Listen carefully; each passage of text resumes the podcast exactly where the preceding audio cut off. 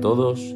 En el Café con Espiritismo de hoy traemos los comentarios de Luciane Bahía en torno al perdón de las ofensas, incluido en la pregunta 886 de El libro de los espíritus de Allan Kardec.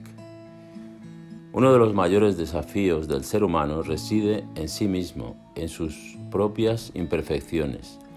Primero, en virtud de la necesidad inevitable de conocerlas, después de educarse para superarlas.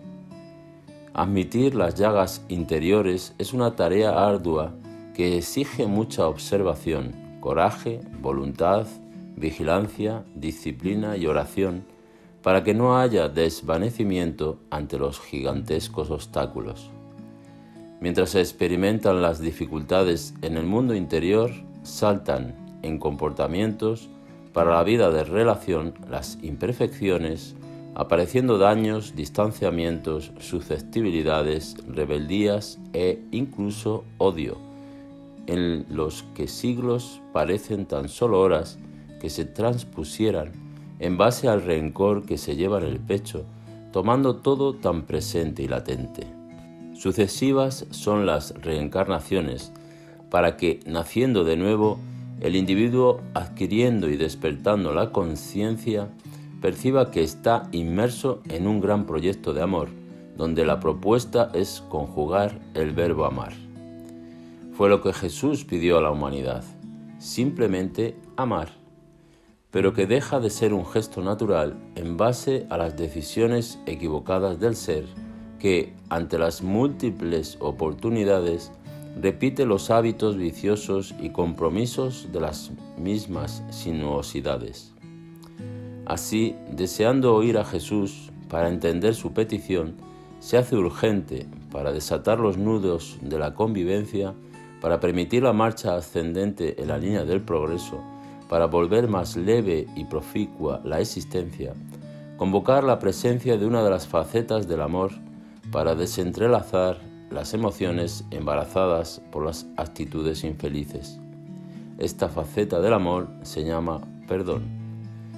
Si el amor en movimiento es la caridad y si esta es benevolencia para con todos, indulgencia hacia las imperfecciones de los otros, perdón de las ofensas, Conforme nos muestran los espíritus superiores en la pregunta 886 de El libro de los espíritus de Allan Kardec, entonces perdonar es amar. Sin embargo, no siempre es esta la reflexión que hacemos ante una ofensa.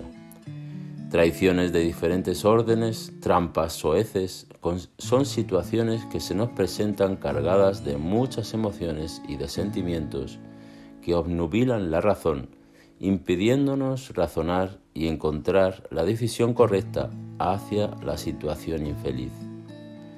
¿Qué hacer si los sufrimientos se aproximan a tu corazón, ocasionándote tristeza, desánimo y desaliento? ¿Qué hacer si las personas son protagonistas de actitudes perjudiciales para las relaciones?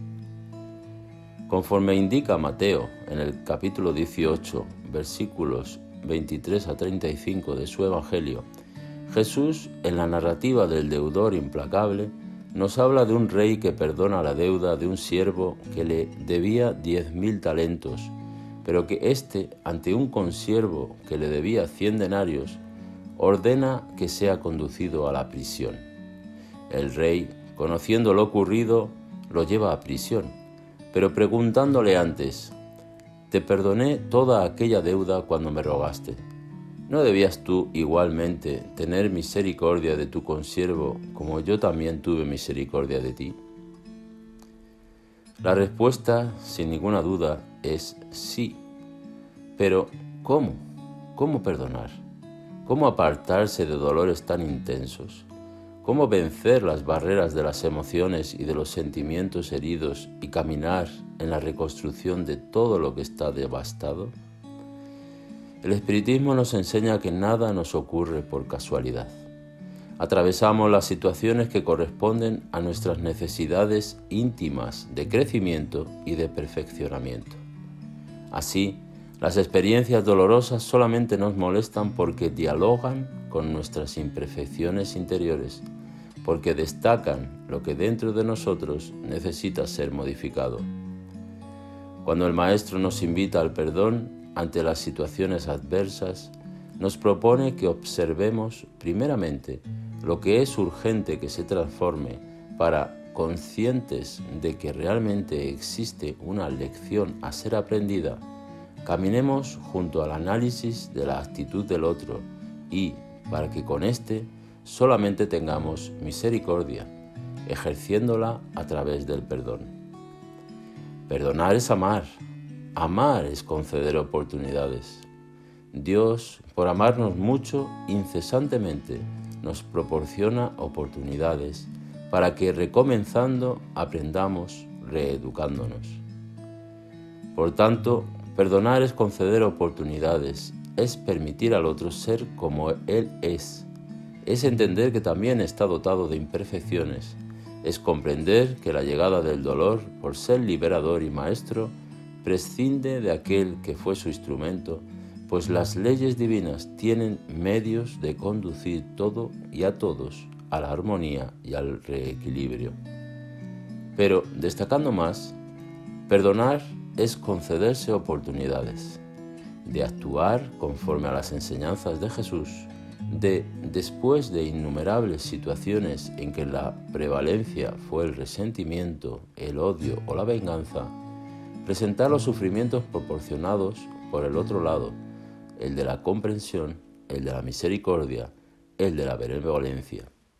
Tal vez haya sido por eso que Jesús señaló que no hasta siete veces, sino hasta setenta veces siete veces las oportunidades para el perdón trayéndonos la visión de infinitas veces, tantas como fuesen necesarias para que superemos nuestras inferioridades.